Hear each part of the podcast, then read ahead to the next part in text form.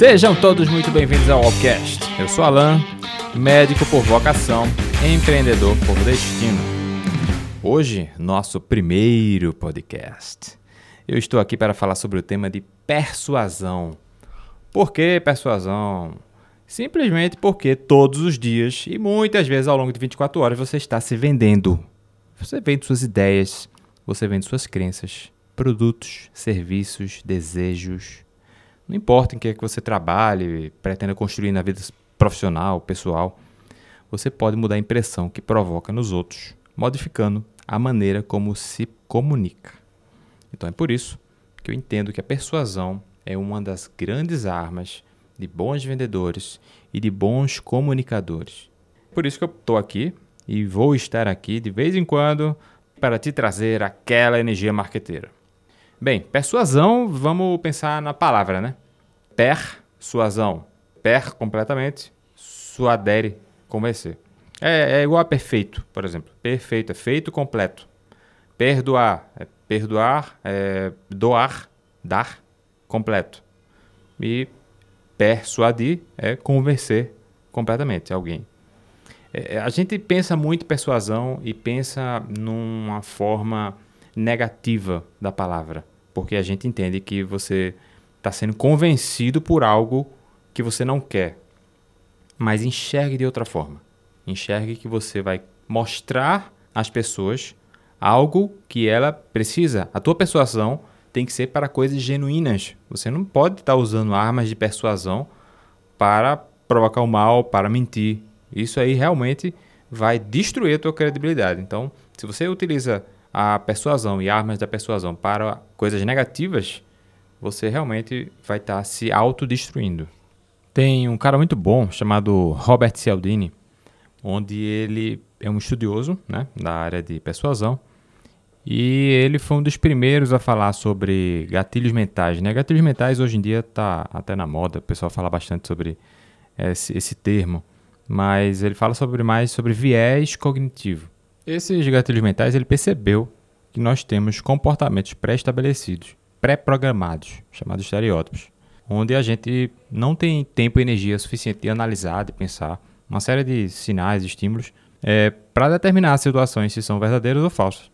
E por isso, a gente utiliza esses comportamentos primitivos pré-programados.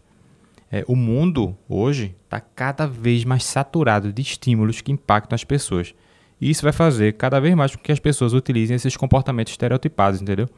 Por exemplo, você vai ver um vendedor que quer te vender algo que você não quer. Aí você sai correndo. Isso a gente pode considerar um comportamento estereotipado. Você se protege. Ou, por exemplo, você está na rua. Daí você está no meio da rua e tem que ir para uma das duas calçadas. Em uma calçada está vindo um cara de terno. Em outra calçada está vindo um cara mendigo. É mal vestido e mal encarado. Naturalmente você provavelmente vai escolher ir para uma calçada onde você sinta mais empatia à pessoa é, e uma reciprocidade. Isso é natural. Isso é um comportamento também estereotipado. Existe uma pesquisa antiga feita com o peru, o animal peru, é, também relatado no livro de, do Cialdini, onde ele fez, fizeram o quê, né? O peru ele tem um, um, predador chamado doninha. A doninha come os ovos do peru. Após o nascimento, o peru protege os filhotes é, dele percebendo o cheiro e o barulho que os filhotes fazem. Aí o que, é que a pesquisa fez? A pesquisa colocou filhotes de doninha e um gravador que emite o som igual ao dos filhotes de peru, e o peru protegia o maior predador deles, porque escutava o som e era persuadido, convencido, que não poderia machucar aquele filhote.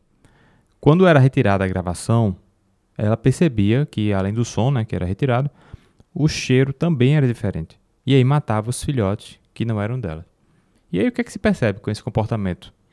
Basicamente é o mesmo que se percebe conosco na raça humana. Nós temos comportamentos primitivos que podem ser enganados caso a persuasão se dê de forma negativa, ou corroborado para o bem se a persuasão vier para causar algum benefício. Entenda como essa observação do mundo animal, trazendo para o nosso mundo atual, como é importante para você se tornar melhor. É, os estudos mostram que a primeira impressão que se tem de outra pessoa é formada em um décimo de segundo. Um décimo de segundo. É o piscar de olhos, literalmente. A piscar de olhos é 100 milésimos. 100 a 150 milésimos. E nós somos naturalmente dotados da habilidade de decifrar nuances.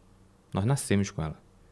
Mas precisamos de um pouco de prática para sintonizar esse talento, que acabamos perdendo com o tempo. Jamais esqueça de que essa habilidade sutil era a maneira como os seres humanos se comunicavam antes que houvessem a linguagem. Portanto, é uma linguagem primal. Nós lemos movimentos. Nós percebemos comportamentos estranhos por conta de nossos comportamentos é, pré-programados, primitivos. Por exemplo, você ficar de cara com um leão e ficar nervoso e querer correr. Isso são comportamentos primitivos. Ah, mas hoje a gente não tem leão. É, realmente não tem leão. Mas você passa por situações em que teu corpo ele age como se estivesse na frente de um leão. Então, percebendo que nosso comportamento deriva de comportamentos pré-programados primitivos, foi daí então que se elaborou as teorias dos gatilhos mentais. E os gatilhos mentais eles são seis, os principais, né? Se você for buscar mais, mais fundo, você vai ver que tem muito, mas muito mesmo. Mas eles derivam basicamente desses seis, que é prova social, reciprocidade, autoridade, escassez, coerência e afinidade. Todos esses gatilhos eu pretendo ir falando nos outros episódios também. Hoje, como é o início, então eu estou pincelando, vou falar um pouquinho de cada um. Na prova social, você vai perceber que esse gatilho aparece para você quando você está querendo, por exemplo, comprar algo. E aí você vai lá olhar o review né, das pessoas que compraram esse produto. Se você vê alguém destruindo, acabando com o produto, você já coloca um pé atrás. Ao mesmo tempo, se a pessoa fala super bem, passam uns 3, 4, 5 pessoas falando bem, você vai ficar mais inclinado ainda a comprar o produto. Então, esse é um gatilho mental bem importante. Temos também a reciprocidade, que é você ser parecido com o teu interlocutor então, quanto mais você parecer com a pessoa que você está falando, seja nos gestos, na, no conhecimento, quanto mais for recíproco, maior a chance de você conseguir persuadir essa pessoa. É, tem o gatilho da autoridade, onde quando você vai a um médico, por exemplo, é muito mais fácil você olhar um diploma dele e vai entender que ele tem autoridade suficiente. Você não precisa gastar energia para sair procurando se ele pode ou não tratar determinada condição que você foi procurar esse médico. Então, o diploma mostra a autoridade. Esse é um gatilho que leva as pessoas a, a, a consumirem produtos de autoridade. A escassez, a famosa frase, é a última Coca-Cola do deserto, a última jujuba do pacote. Então, é, é o último produto, é o último do estoque. É escassez. Quanto mais escassez, é uma forma de gatilho para você correr atrás. Afinidade. Afinidade você mostra às pessoas que os interesses, causas, propósitos, receios, anseios das pessoas que estão te escutando são semelhantes aos seus. Se você consegue fazer com que os afins sejam semelhantes, você consegue persuadir melhor essa pessoa. Tem a coerência também, que é o último dos seis. Na coerência, você tem que falar e fazer. Tem um livro legal que eu estou lendo do Nassim Taleb, é, chamado Arriscando a Própria Pele, Assimetrias Ocultas do Cotidiano. Ele defende que você não deve confiar em alguém que não arrisca a própria pele. O quanto você acredita em algo é expresso somente quando você mostra o quanto está disposto a se arriscar por ela. Então, você, é, o teu discurso precisa estar tá alinhado com tua realidade. Por exemplo, se eu sou médico e falo que eu posso te ajudar a emagrecer, qual a lógica do ser obeso? Por que, que eu não sou magro? Eu tenho que estar tá alinhado ao meu discurso. Isso faz com que a tua coerência bata com tuas palavras e você consiga persuadir melhor. Para finalizar, tem um filósofo da época do estoicismo que é muito interessante como eles enxergavam as coisas e como os pensamentos deles daquela época são hoje tão atuais pois eles enfrentam os problemas através da razão.